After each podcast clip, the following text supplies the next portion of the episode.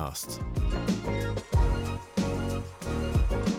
Der grüne Talk aus Telchte.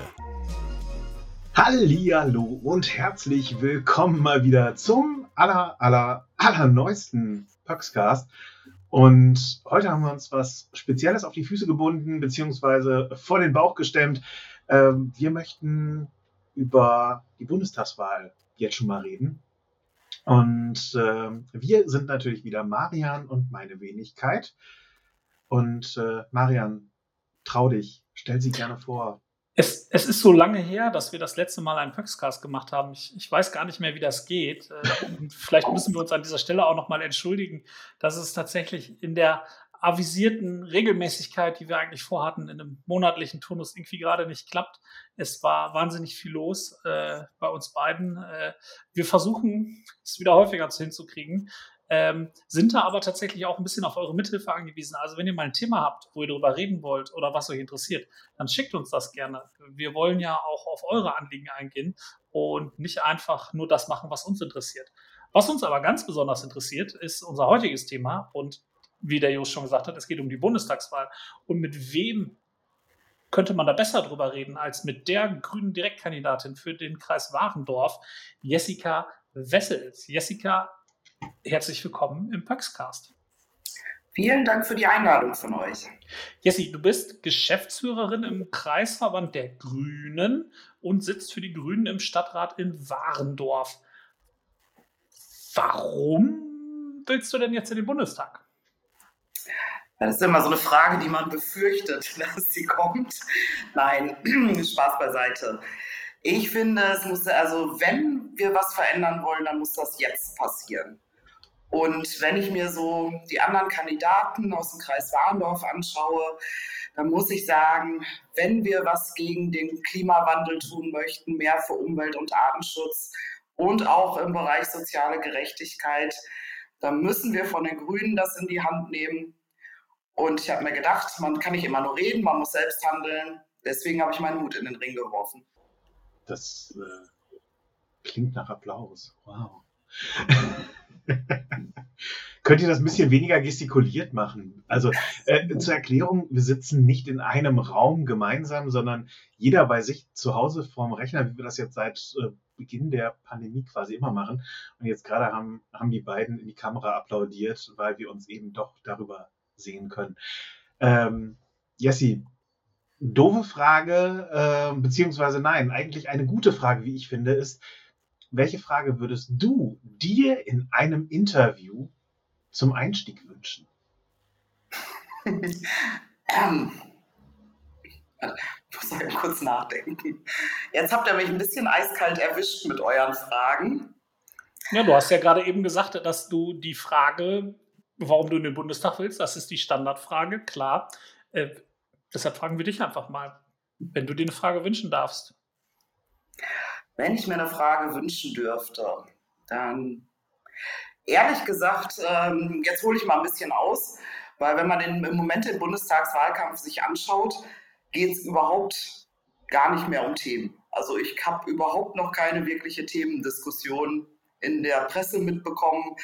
Es wird viel darüber diskutiert, äh, wie Lebensläufe aussehen sollen, wie äh, Bücher geschrieben werden müssten oder auch ähm, ganz spannende Sachen wie ob richtige Kandidaten aufgestellt sind.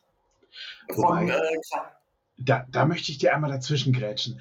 Das, also die, die wohl echt spannendste Frage war ja wohl im, im Brigitte-Interview an Annalena. Was würdest du an dir verändern oder verbessern wollen? Äußerlich oder irgendwie sonst was? Ich, ich fand die Frage einfach so, Entschuldigung, nicht, nicht intelligent, sondern einfach nur irgendwie überflüssig und habe mich gefragt, wo ist diese Frage bei Armin Laschet geblieben? Aber das ist, ist nur mal so nebenbei.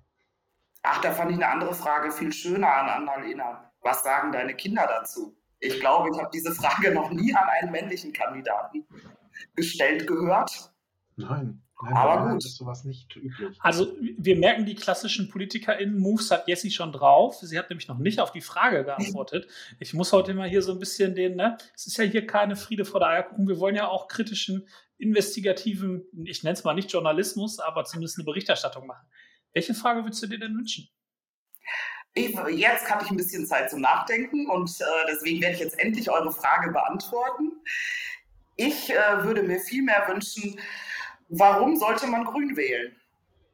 Das okay, würde ich mir als was, was würdest fragen. du auf diese Frage antworten? Da würde ich einfach sagen, dass wir die meiner Meinung nach die einzige Partei sind, die im Moment die Generationenfragen versuchen zu klären. Warum äh, muss man gegen den Klimawandel jetzt vorgehen? Warum ist Klimaschutz, Artenschutz, Umweltschutz wichtig? Und ähm, wenn man das äh, Gerichtsurteil sich ja nochmal ins Gedächtnis ruft, du meinst das Bundesverfassungsgerichtsurteil zum Grundrecht ganz genau. Klimaschutz. Hm. Genau, und da wurde nämlich auch ganz stark, wurde das Urteil ja so gefällt, äh, weil die anderen Parteien die Generationenfrage außer Acht gelassen haben. Weil hm. man muss ja jetzt was tun für die Folgegeneration. Wir werden wahrscheinlich noch, oder ich hoffe es zumindest, dass wir noch so halbwegs da durchkommen, aber wenn sich nichts ändert, ist es ja gerade für die ganz Jungen einfach auch eine Existenzfrage, die sich jetzt stellt. Wenn du von den ganz Jungen sprichst, wie alt bist du? Ach, das das also auch, eigentlich auch nicht fragen, aber ich, ich sag mal so in Fünfer-Schritten. Nein, alles gut. 41. 41.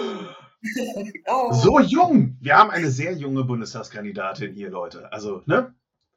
Wenn du allerdings sagst, jetzt du möchtest die Klimakrise bekämpfen oder den, den Klimawandel stoppen und ausbremsen, ähm, ich bin da natürlich vollkommen bei dir. Was sagst du denn den KritikerInnen, die sagen, naja, aber Deutschland kann ja jetzt nicht als erstes vorangehen. China und die USA und beispielsweise Bitcoins verursachen ja auch ziemlich viel Treibhausemissionen. Warum soll denn Deutschland jetzt da die Spitzenreiterrolle übernehmen? Natürlich hast du recht dabei, dass man das weltweit global angehen müsste. Aber wenn jeder sich mit so einer Ausrede flüchtet, es müssen erst die anderen was tun, dann wird sich gar nichts ändern. Und ich finde, eigentlich ähm, müsste bei jedem mittlerweile das Verständnis angekommen sein, dass etwas passieren muss. Und warum nicht mit gutem Beispiel vorangehen und Wege aufzeigen, die die anderen auch vielleicht mitgehen können? Was wäre denn so ein Weg? Also ein Weg wäre zum Beispiel, ähm, dass man endlich an der Verkehrswende arbeitet und zwar konsequent und hm. nicht ähm, einfach so Lippenbekenntnisse in den Raum wirft. Damit bin ich ja wieder bei uns zum Beispiel auf unserem, in unserem Kreis ganz gut aufgehoben, wenn wir jetzt äh, mal auf die Lokalpolitik gucken mit B64, B51. Wie kann man so ein Mammutprojekt immer noch ähm, vorantreiben von Seiten der CDU und auch der SPD? Man muss einfach ehrlich sein, so wirklich dagegen ausgesprochen haben sie sich im Bund auch noch nicht. Aber Herr Dahldrup sagt doch vor Ort, also der SPD-Abgeordnete aus dem Kreis Warndorf, sagt doch vor Ort immer, dass er gegen den Ausbau ist. Warum stimmt denn die SPD da nicht dagegen? Genau, und vor allem sagt Herr Dahldrup immer ganz clever, er ist gegen den Ausbau in dieser Form. Da aber der Gesetzgeber keine andere Form vorsieht, müsste man ja dann, wenn Herr Dahldrups Aussage stimmt, erstmal das Gesetz ändern. Und äh, kann man jetzt drüber streiten, wie man diese Aussage bewertet. Ich will es auch gar nicht weiter vertiefen an der Stelle. Aber das wäre schon mal ein Punkt, wenn man da konsequent äh, abwägen würde mit dem Klimaschutz. Da müsste man, muss man zu der Erkenntnis kommen, das ist Käse. Also wenn man den Ausbau der B51 und der B64 verhindern möchte, muss man das Kreuz bei dir bei der Erststimme machen.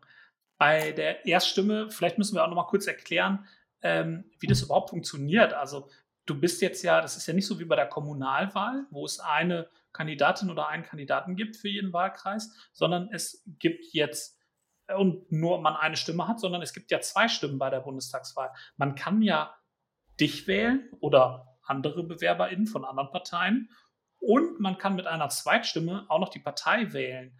Ähm, das ist ja ein bisschen neu und die Parteistimmen sorgen ja dafür, dass über die Listen der jeweiligen Parteien auf Länderebene, dann über einen Schlüssel, relativ kompliziert zu berechnen, wir ersparen euch das, auch von Bundesebene runter die Sitze verteilt werden. Auf so einer Liste stehst du aber, glaube ich, nicht, oder? Nein, also äh, wenn man möchte, dass ich in den Bundestag einziehe, was mich sehr freuen würde, dann äh, werbe ich jetzt an dieser Stelle ganz ausdrücklich um das Kreuz bei der Erststimme, also bei meinem, wo mein Name auch direkt steht auf dem Wahlzettel. Bin aber natürlich, äh, würde mich, freue mich natürlich auch oder finde es auch wichtig, beide Stimmen, sage ich jetzt, hau ich jetzt einfach mal raus. Beide Kreuze sind wichtig, zumindest wenn man eine Veränderung haben möchte. Der Vorteil ist natürlich für dich primär gesehen, wenn das Kreuz auf der Erststimme landet, natürlich. Jede, jede Stimme für dich ist natürlich ein Zugewinn und hieße an der Stelle dann auch, wenn du die Mehrheit kriegst, viel Spaß in Berlin. Ähm, bei der Zweitstimme ist es natürlich für dich dann leider Gottes äh, Essig. Aber wir kriegen dadurch natürlich andere Kolleginnen und Kollegen auf den äh, Listenplätzen vielleicht. Genau, also vielleicht muss man dazu nochmal sagen, dass unsere Liste in NRW relativ gut aufgestellt ist. Auch viele Menschen aus dem Münsterland dabei, die da auch, glaube ich, den, den Finger in die Wunde legen bei den richtigen Themen. Allerdings stehen deine Chancen im Kreis Warndorf ja direkt gewählt zu werden durchaus gut. Also wir hatten ja bei der Kommunalwahl durchaus Rückenwind für grüne Themen in den jeweiligen Kommunalparlamenten. Und wenn man jetzt tatsächlich die Chance hat, mit einer Erststimme direkt eine Kandidatin oder einen Kandidaten vor Ort zu wählen, glaube ich schon, dass deine Stimmen da, ähm, dass die Möglichkeiten, die Chancen da gut sind, dass du mit dem Erststimmen, mit der Erststimmenmehrheit aus dem Kreis Warndorf nach Berlin kommst. Ich äh, glaube da fest daran. Und wenn du dann in Berlin bist, liebe Jessica, was ist denn das erste Gesetz, das du ändern würdest oder was du neu einbringen würdest? Also zuerst erstes würde ich den Bundesverkehrswegeplan auf den Prüfstand stellen. Juhu! Weil da nicht nur bei uns im Kreis Warndorf Unsinn drin steht, meiner Meinung nach, sondern das ist ja bundesweit. Und ähm, dann äh, würde ich äh, dafür sorgen wollen, dass äh, Gelder im Verkehrsbereich anders verwendet werden. Was heißt das auf Deutsch? Möchtest du lieber ein bisschen in ÖPNV investieren? Genau, die, in die Richtung wollte ich gehen, weil es wird ja bei uns immer im Ländlichen, also generell, ich, man muss ja jetzt ganz ehrlich sein, ich bin ja eine Vertreterin des ländlichen Raums. Und wenn man äh, Verkehrswenden oder Debatten über Verkehrswenden, dann wird immer gerne Großstädte herangezogen. Sei es Düsseldorf, Köln, gerne auch Berlin. Nur wir haben ja im ländlichen Raum ganz andere Probleme nämlich wie kommen wir über weite Strecken in unsere Nachbarorte.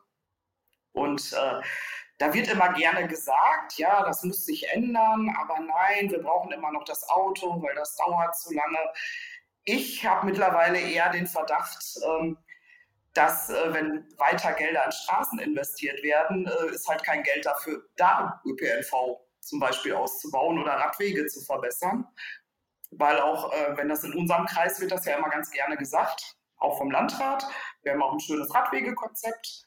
Da ist aber kein einziger Euro hinterlegt in diesem Radwegekonzept, wie man es finanzieren möchte. Und also, ich finde, man muss es anpacken. Jetzt, mhm. ich glaube, dass man durchaus auch viel noch verbessern kann im ländlichen Raum, aber man muss halt Geld an die Hand nehmen. Und wenn ich mir dann denke, wir ähm, begraben Millionenprojekte, Glaube also, ich, da geht was. Da würdest du das Geld umverteilen im, im Wesentlichen, was gerade in die falschen Stellen fließt. Das finde ich einen ziemlich richtigen und vernünftigen Ansatz. Deshalb sind wir wahrscheinlich auch in derselben Partei. Ähm, wenn du ähm, mal von diesen Themen Klimaschutz, Verkehrspolitik, da merkst du schon, das ist so dein, dein Steckenpferd, da, da brennst du für und ich glaube, das ist bei dir auch verdammt in guten Händen. Äh, vor allem würdest du ja für den Kreis Warndorf nach Berlin fahren und kannst dann da, ohne dass du, sag ich mal, äh, abhängig bist von Listen oder ähnlichem auch klar die Position des Kreises vertreten. Und hier ist einfach eine breite Mehrheit gegen den Ausbau dieser Straße. Von daher wäre es ja fatal, wenn der Kreis wieder jemanden losschickt, der diese wahnsinnige Straße, also diese Autobahn, nenne ich sie schon fast, ähm, fokussieren würde. Wenn man mal von diesen Themen weggeht, die ja durchaus spannend sind, aber jetzt natürlich nicht sehr überraschend, gibt es noch andere Themenbereiche, für die, dich, äh, die, für die du dich interessierst? Ja, was ich auch ganz wichtig finde, und das ist tatsächlich ein bundesweites Problem, ist äh, die Möglichkeit, Wohnraum für jeden zu schaffen.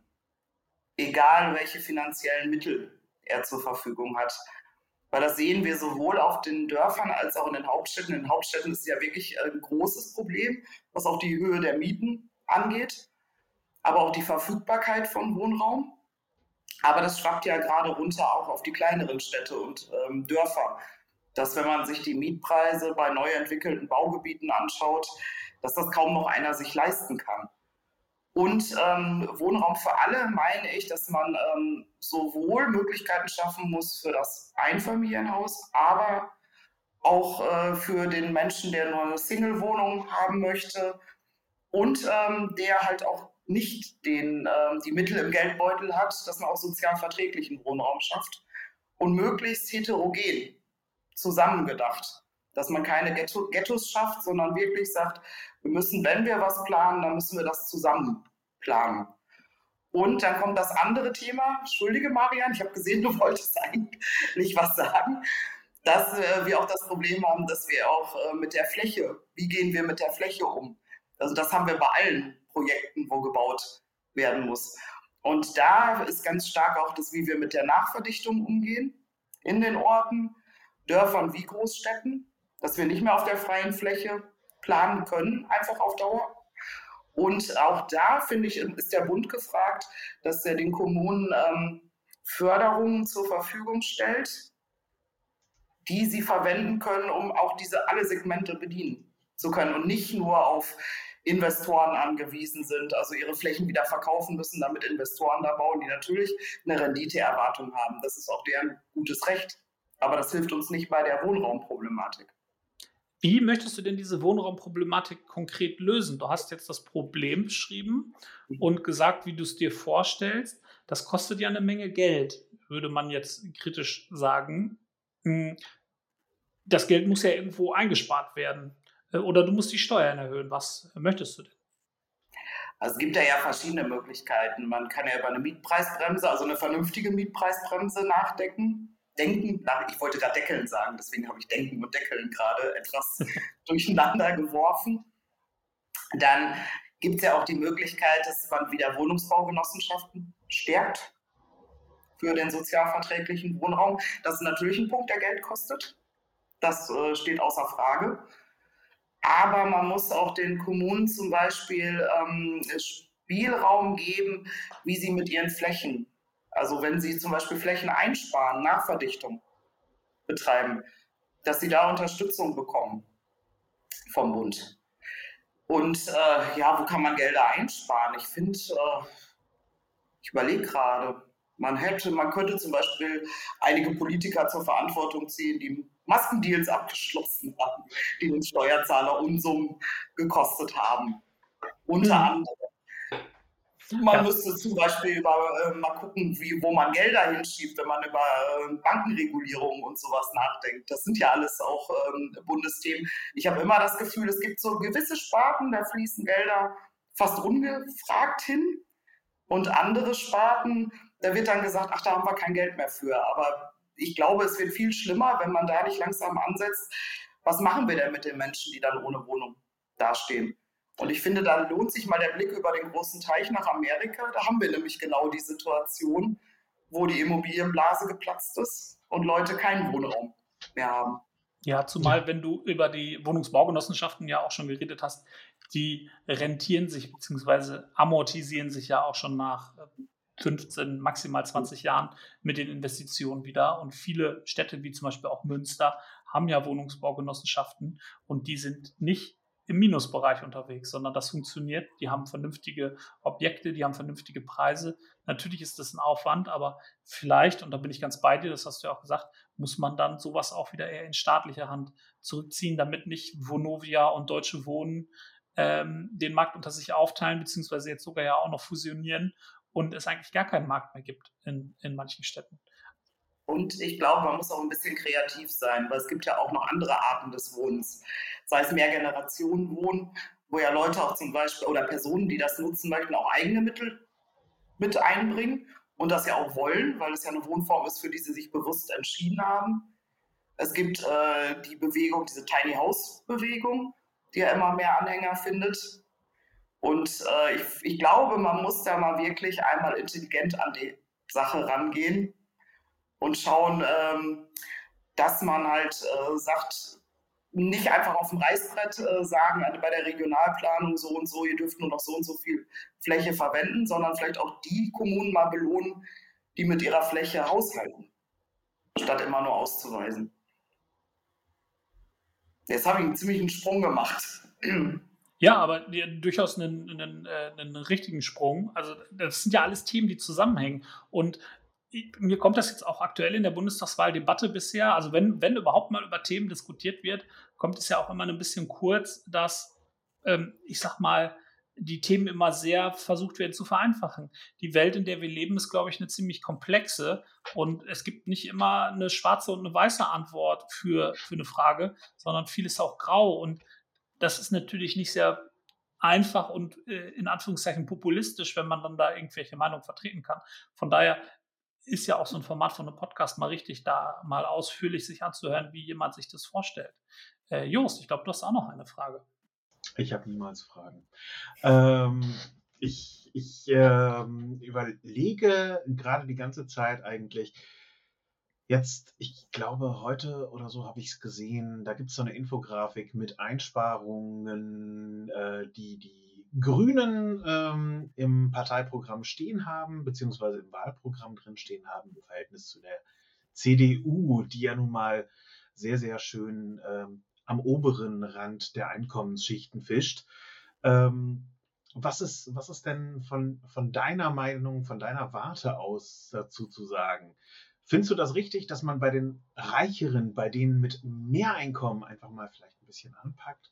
Und sagt, gut, okay, äh, da dann ein bisschen absieben und äh, dafür dann bei den ganz Einkommensschwachen vielleicht eine Schippe zu entlasten? Hm, ja, das ist ja jetzt eine sehr polarisierende Frage, die du stellst. Ich glaube, das ist auch nicht so einfach zu beantworten, weil es ist ja dann äh, weniger, wenn man jetzt nur konkret auf die Steuern zeigt. Das äh, ein großes Problem ist ja eher, desto reicher man ist, desto mehr Möglichkeiten hat man auch wieder Steuern zurückzubekommen. Also es ist ja nicht so, dass man einfach drauf schauen kann, der und der bezahlt so viel und das, damit ist die Sache erledigt. Es gibt ja auch gerade oder auch Konzerne, es muss ja nicht nur der einzelne Bürger sein, auch Konzerne und Firmen haben ja die Möglichkeit, unglaublich wieder Steuererleichterungen zu bekommen. Und ich glaube, da muss man muss ein bisschen ans System herangehen. Was mich allerdings sehr gefreut hat, ich habe das auch in der Süddeutschen Zeitung die Grafik gesehen, das wäre tatsächlich, wenn man das mit CDU und SPD vergleicht, die sind, die im Wahlprogramm die größten Erleichterungen für mittlere und kleine Einkommen haben. Was bedeutet denn mittlere und kleinere Einkommen? Das ist, ich finde, das ist immer so ein Schlagwort, aber die wenigsten Menschen wissen, wo sie sich einordnen müssen. Ich finde das jetzt, äh, oh, jetzt hast du mich auch erwischt, konkrete Zahlen, das finde ich immer ganz schwierig. Das ist auch, glaube ich, ich weiß auch gar nicht, ist das überhaupt so genau festgelegt? Ja, Weil da kursieren auch immer. Also in der Statistik ist es relativ, in der Statistik ist es relativ klar, bei einem, ähm, wie war das, bei einem Einkommen ab 100.000, das mhm. sind so die hohen Einkommen bis Spitzenverdiener. Äh, da wird richtig dann, ähm, ja, von uns etwas mehr abgenommen. Äh, wie war das im Verhältnis? Äh, die CDU, CSU-Fraktion haut da gerne 4,4 Prozent für die drauf und wir äh, nehmen irgendwie 4 Prozent runter. Ab 100.000 im Jahr. Das, das ist ja auch schon. 100.000 im Jahr, genau. Deswegen war ich auch gerade ein bisschen am äh, Schleudern. Ich hatte diesen den 100.000 auch, aber das ist für mich irgendwie auch gar kein mittleres Einkommen mehr, weil das so fern von der Lebenswirklichkeit ist äh, mit 100.000. Also zumindest aus meinem persönlichen Umfeld ist das so weit weg äh, von 100.000 Euro im Jahr Einkommen. Also, wenn ich, wenn ich mir das angucke, selbst die 80.000er Einkommen äh, im Jahr sind relativ gut noch situiert an der Stelle. Deswegen ist das so ein What? Äh, 80.000 ist eine Menge. Also ein Haushaltseinkommen von 80.000, ja, da kann man definitiv schon äh, ein Haus äh, drüber nachdenken oder irgendwie eine Eigentumswohnung oder sonst was. Das ist halt nicht der Kleinverdiener. Und alles, was darunter ist, sowieso, was da entsprechend entlastet wird. Ich bin auch, um nochmal auf die Steuern zu sprechen zu kommen, ich bin auch ein großer Freund des Verursacherprinzips. Also der, der etwas verursacht, soll auch dafür bezahlen. Das ist jetzt, ähm, geht jetzt ein bisschen in die Richtung, ich glaube, RWE ist da ein ganz gutes Beispiel für das, was ich äh, meine. Du meinst die AKWs zum Beispiel, den Rückbau und so weiter. Äh, genau. Wenn man ähm, dafür dann auch noch Geld fordert, weil man eine Schmälerung seines Gewinns durch ein Bundesgesetz ähm, erwartet und auch noch das Recht dazu hat, vor Schiedsgerichten sowas zu machen, da finde ich, ist, da läuft irgendwas falsch. Weil das auch wieder so weit von den, ähm, wie äh, die Steuerlasten der Bürger und äh, wie Bürgerinnen sich damit auseinandersetzen müssen. Und dann hört man sowas von einem Konzern, der Milliarden Gewinne eingefahren hat und äh, auch selber mit dem Klimaschutz wirbt, muss man ja auch noch dazu sagen. Das ist ja das Paradoxe. Aber selber weiter auch in Kohlekraftwerke investiert. Jetzt wurde ja gerade bei uns beschlossen. Oh, Entschuldigung, ich wollte nicht reingrätschen. Jetzt wurde ja bei uns beschlossen, dass wir die RWE-Aktien veräußern dürfen. Schlussendlich, ähm, das ist ja auch dann entsprechend in das richtige Horn gepustet mal. Ähm, Wenn wir über Finanzen und Klimaschutz reden, dann drängt sich natürlich bei den Grünen auch immer ein Thema auf. Das ist der CO2-Preis, die CO2-Bepreisung und das sogenannte Klimageld. Da wird ja jetzt gesagt, die Grünen wollen einen CO2-Preis, der ist so hoch, das macht das Benzin an der Tanksäule deutlich teurer. Ich glaube, die Rede war von 16 Cent äh, pro Liter. Ähm, das kann sich der Pendler, die Pendlerin nicht mehr leisten. Was sagst du diesen Menschen? Ich finde, das ist äh, wieder so eine Diskussion, die ähm, total abwegig geführt wird, weil alle anderen Parteien fordern Ähnliches. Wie, wie, das verstehe ich nicht. Warum fordern die denn Ähnliches? Die ähm, sind zum Beispiel beim Benzinpreis. Ich weiß jetzt nicht genau, ich glaube, wir liegen zwei Cent über dem, was die CDU gefordert hat. Also es ist wirklich ähm, marginal. Oder einer nur ähm, grätscht äh, Jost gerade rein. Ich wollte, der, der wäre ich der CDU doch fast noch entgegengekommen. Aber es ist wirklich so marginal. Und was dann ähm, noch schriller wird bei dieser Diskussion, ist ähm, dann, dass wir mit der CO2-Steuer verbunden werden, die die anderen aber auch, anderen Parteien auch wollen. Nur bei uns finde ich das Gute, dass wir das zurückgeben wollen, wie eine Belohnung an den, ähm, der einspart der, die Bürgerin. Bei der CDU, das ist jetzt ein ganz gutes Beispiel, weil die das auch so schön in ihrem Wahlprogramm äh, dargestellt haben, geht es nämlich gar nicht in irgendwelche Klimaschutzmaßnahmen oder Bürgerfreundlichkeit, sondern wird erstmal im Staatshaushalt veranschlagt, im allgemeinen Staatshaushalt. Das heißt, die CDU möchte quasi den CO2-Preis, die Steuer, die auf CO2 mehr oder weniger anfällt, wenn ich etwas konsumiere oder verbrauche, möchte in den Staatshaushalt einverlangen. Und die Grünen, wenn ich die richtig verstanden habe, möchten das Geld nicht in den Staatshaushalt holen, sondern möchten hingehen und das Geld nehmen und beispielsweise äh, wieder zurückverteilen. Also ich glaube, das Konzept ist so, dass jede und jeder ein gewisses Klimabudget pro Jahr zur Verfügung hat. Das sinkt aber, glaube ich, auch über die Zeit, weil wir ja insgesamt auch die Klimaschutzziele 2040 bzw. 2050 erreichen müssen. Und dadurch, dass das ein Budget gibt, hat beispielsweise eine Familie, die äh, im Mehrfamilienhaus wohnt und ich sag mal mit dem Bus fahren beide äh, Elternteile zur Arbeit und die Kinder mit dem Rad in die Schule, äh, und die fliegen nicht in Urlaub und so, die haben am Ende ein großes Budget, also haben von ihrem Budget noch was über, kriegen dementsprechend Geld wieder vom Staat. Und jemand, der ähm, vielleicht in einem Einfamilienhaus wohnt mit seiner Familie, die dreimal im Jahr in Urlaub fliegen und der täglich 70 Kilometer mit dem Auto zur Arbeit pendelt, der zahlt halt ein bisschen was drauf, verbraucht er aber auch deutlich mehr. Ist das so richtig beschrieben? Ja, würde ich, ich würde jetzt einfach mal zustimmen. Ich hatte den Vergleich auch noch nie, nie so gehört. Aber es ist halt wieder so, ähm, ich finde, es ist wieder dieses, warum äh, sollte man, es ist ja gewisserweise auch, wenn wir uns einen Luxus gönnen. Und ich gönne mir natürlich, möchte mir auch den Luxus des Urlaubs gönnen. Das ist auch alles gar nicht verwerflich. Aber ich finde, das ist man auch wieder, dadurch verursacht man ja etwas. Und ich finde, das ist dann völlig legitim, dann auch eine gewisse Konsequenz daraus zu ziehen. Es ist kein Verbot, Dinge zu tun, aber es ist ähm, ein Anreiz zum Verzicht auf andere Dinge. Jetzt habe ich es ein bisschen theoretischer ausgedrückt, wie du es gerade so schön an diesem Beispiel. Ja, ich weiß auch gar nicht, ob das, das Beispiel so plakativ oder, oder richtig mhm. gewählt war, aber äh, ich glaube, man muss es auch nochmal verdeutlichen, weil die Idee ist halt wieder super komplex aber ja eigentlich genau richtig. Wir wollen das Geld nicht in den Staatshaushalt holen, sondern wir wollen nach dem Verursachungsprinzip da ansetzen, wo viel verursacht wird. Das ist ja bei, ich sag mal, äh, bei den Einkommen so, jemand, der viel Geld verdient, dem der Staat aber auch viele Möglichkeiten schafft dadurch. Da wollen wir ein bisschen mehr zu langen. Ähm, also mehr zu lang beispielsweise als bei jemandem, der so gerade mit seinem Geld über die Runden kommt. Die sollen ja sogar noch entlastet werden. Und beim, CO2 ist es ähnlich. Jemand, der ganz viel CO2 verbraucht, der muss halt auch dafür gerade stehen, weil er Kindern und Kindeskindern ihre Zukunft verbaut, dadurch, dass so viel CO2 emittiert wird. Also ich finde das einfach eine grundsolide und ehrliche Art und Weise, Politik zu machen. Jemand, der für etwas verantwortlich ist, muss auch ein Stück weit dafür sorgen, dass es wieder ausgeglichen wird. Ja, das, das genau. geht ja sogar noch ein bisschen weiter. Das ist ja auch auf Firmen belastend eher, die dann meinen, ihre Manager äh, irgendwie jeden zweiten Tag zwischen München, Stuttgart, Hamburg äh, und irgendwelchen äh, sonstigen ausländischen Standorten per Flugzeug rumtingeln lassen zu müssen.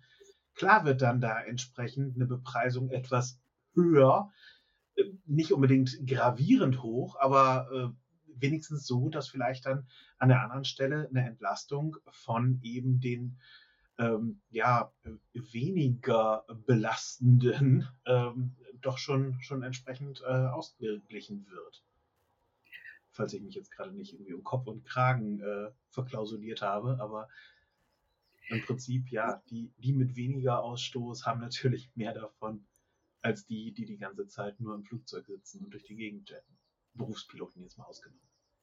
Und zur Ehrlichkeit muss man vielleicht auch mal sagen, dass es ja auch ganz viel auch von der EU-Gesetzgebung auch abhängig ist. Es wird uns ja, es kommen da ja viele Vorgaben, wo Deutschland ja regelmäßig auch viele Dinge nicht einhält, die wir als Land selbst unterschrieben haben. Das muss man dazu auch sagen. Es wird dann immer so schön geschimpft. Jetzt sagt die EU, wir sollen das und das tun. Das haben wir aber selbst mit abgesegnet als Land.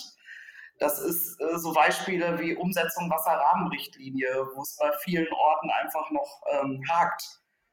Oder ähm, äh, UN, äh, nee, doch, die Behindertenrechtskonvention. Oh ja. Dass wir die unterzeichnet haben, was so, so interessante Dinge möchte, wie barrierefreie Zugänge zu öffentlichen Gebäuden. Und das auch nicht erst seit gestern. Ich glaube, wir brechen das schon seit zehn Jahren, äh, die Vorgaben, die wir uns selbst gegeben haben. Und das hm. sind auch so Sachen, jetzt mache ich mal aber den Sprung von den Steuern wieder zur sozialen Gerechtigkeit zurück. Es ist ja nichts, was ja auch in unserem Programm steht, das sind ja keine Forderungen aus dem luftleeren Raum. Das ist ja teilweise, fordern wir auch einfach die Umsetzung von bestehendem Recht, dass das einfach angegangen wird. Beispielsweise auch ja die Pariser Klimaziele, die äh, sagen ja auch, dass wir deutlich schneller fertig sein müssen, als es die Bundesregierung auch gerade vorsieht. Die Bundesregierung zielt ja gerne auf 20, äh, 2050 bzw. 2040. Und wenn man die Pariser Klimaziele allerdings auf Deutschland runterbricht, müssen wir ja eher 2032, 2033 ähm, die Ziele erreicht haben. Und 2032 ist in zehn Jahren mehr oder weniger. Und wir wissen alle, wie langsam äh, das manchmal auch läuft. Ähm, genau. Jessi, zum, zum Ende dieses äh, spannenden Interviews, ich glaube, mit dir kann man ziemlich gut über Politik reden, weil du einfach auch ja, also man merkt, dass du das mit Leidenschaft machst und dass du äh, sehr nah an den, an den Menschen und auch an den Themen ähm, bist. Das finde ich, finde ich ziemlich gut.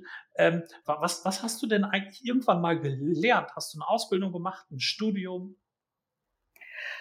Ja, das ist, äh, wie das so ist bei kreativen Geistern.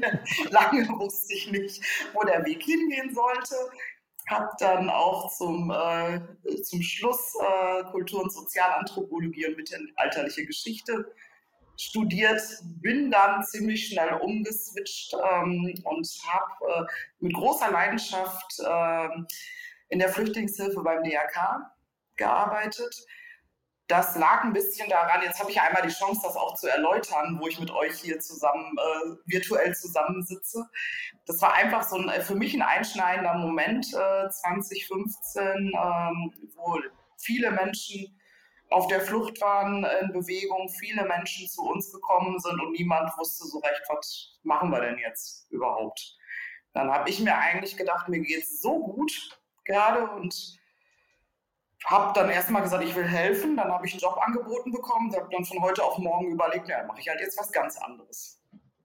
Und ähm, wie das immer so ist, ich sage immer, man muss immer in Bewegung bleiben, hatte ich dann das große Glück, wo dann die Flüchtlingshilfe endete, äh, zumindest in Warndorf mit den Notunterkünften, dass dann äh, die Kreisgeschäftsführerinnenstelle bei den Grünen fast zeitgleich frei wurde. Ich habe dann gedacht, warum nicht nochmal wieder was ganz anderes machen. Und jetzt machst du hauptberuflich Politik? Ja, man muss ja sagen, ähm, Kreisgeschäfts als Kreisgeschäftsführerin macht man ja manchmal zu wenig Politik, wie ich finde, weil man muss ja auch noch die Verwaltung betreiben. Deswegen bin ich aber ganz froh, dass jetzt würde ich nämlich den Bogen schlagen, was ich auch noch ganz gerne sagen würde. Ich glaube, ähm, was mich auch durchaus ähm, eignet als Bundestagskandidatin, ist die Zeit in der Kommunalpolitik weil ich äh, finde, das ist so eine der Königsdisziplinen in der Politik, wenn man Kommunalpolitik vor Ort macht, weil noch näheren Kontakt kann man zu den Bürgerinnen gar nicht haben. Und ähm, auch die Konfrontation mit den Bürgerinnen, wenn mit Entscheidungen nicht einverstanden, wenn sie mit den Entscheidungen nicht einverstanden ist, man muss es direkt ausfechten und aushalten und äh, diskutieren. Und ich äh, glaube, das ist was ganz anderes, als wenn man als Berufspolitikerin in die äh, höheren Gremien kommt. Auch mit einem ganz anderen Background, geht man auch politischen Background und vielleicht auch nach ganz anderen Empathie für Belange von Bürgerinnen. Ja, das glaube ich tatsächlich auch. Jessie, ganz zum Schluss gebe ich dir mal eine Antwort vor und du darfst überlegen, was die Frage ist. Die Antwort auf die Frage ist, äh, es kommt jetzt erstmal auf den Wahlkampf an und dann entscheiden am 26. September die Wählerinnen und Wähler und dann schauen wir, welche Inhalte wir mit allen demokratischen Parteien im demokratischen Spektrum umsetzen können. Was meinst du, was ist die Frage?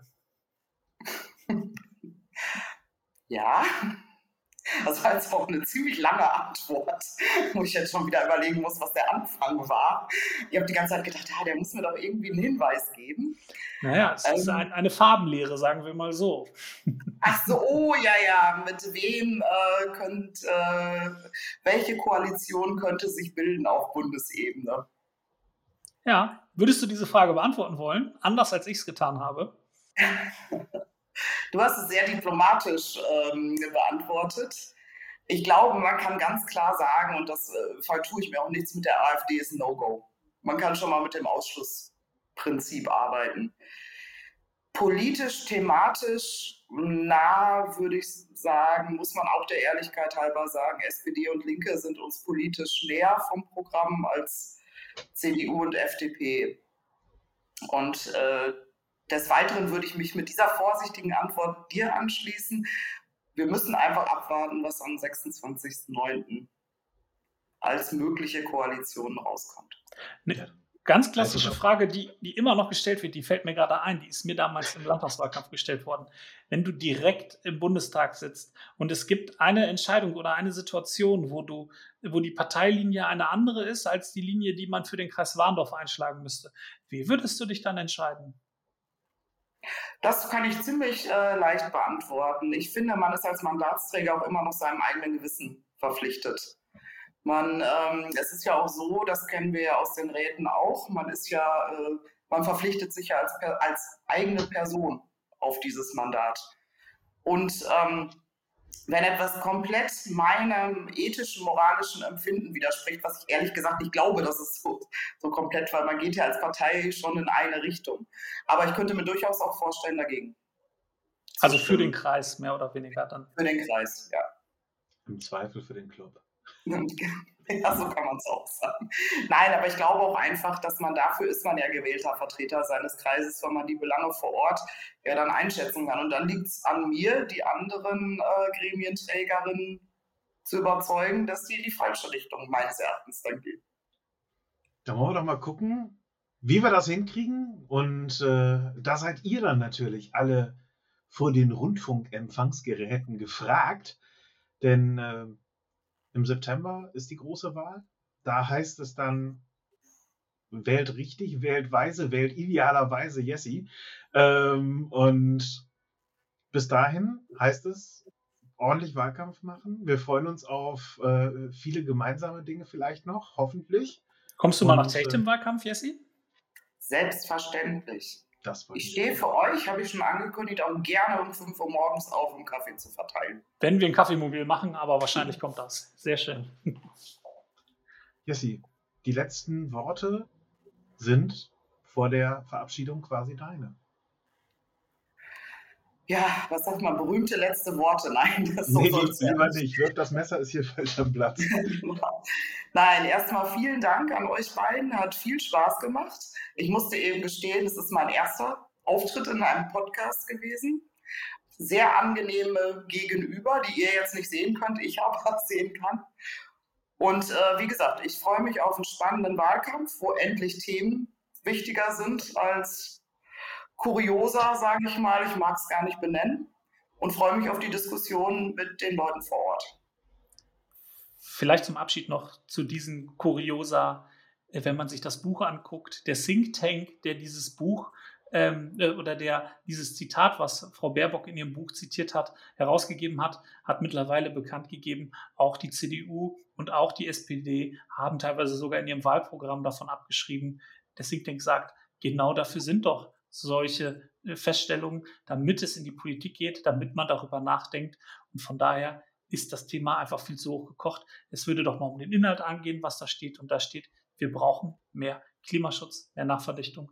Und das ist, glaube ich, mit beiden Stimmen grün, mit der Stimme bei Jessica und mit der Stimme bei den Grünen, entweder am 26. September im Wahllokal eurer Wahl, also hauptsächlich das, wo ihr seid. Genau so was Uncooles. Analoge E-Mail, damit könnt ihr auch wählen.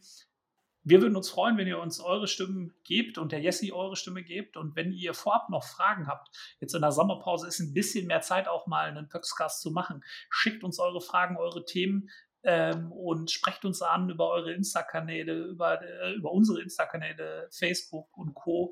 Meldet euch, macht gerne mit, bringt euch ein. Der Klimawandel ist verhinderbar und äh, wir brauchen aber eure Unterstützung dafür. Kommt vorbei, macht mit. Ciao, schöne Sommerpause. Ja, dann sage ich jetzt nochmal die, die warmen Worte zum Schluss. Vielen, vielen lieben Dank, liebe Jessie, dass du dir Zeit für uns genommen hast. Und jetzt äh, haben wir fast äh, 40 Minuten voll.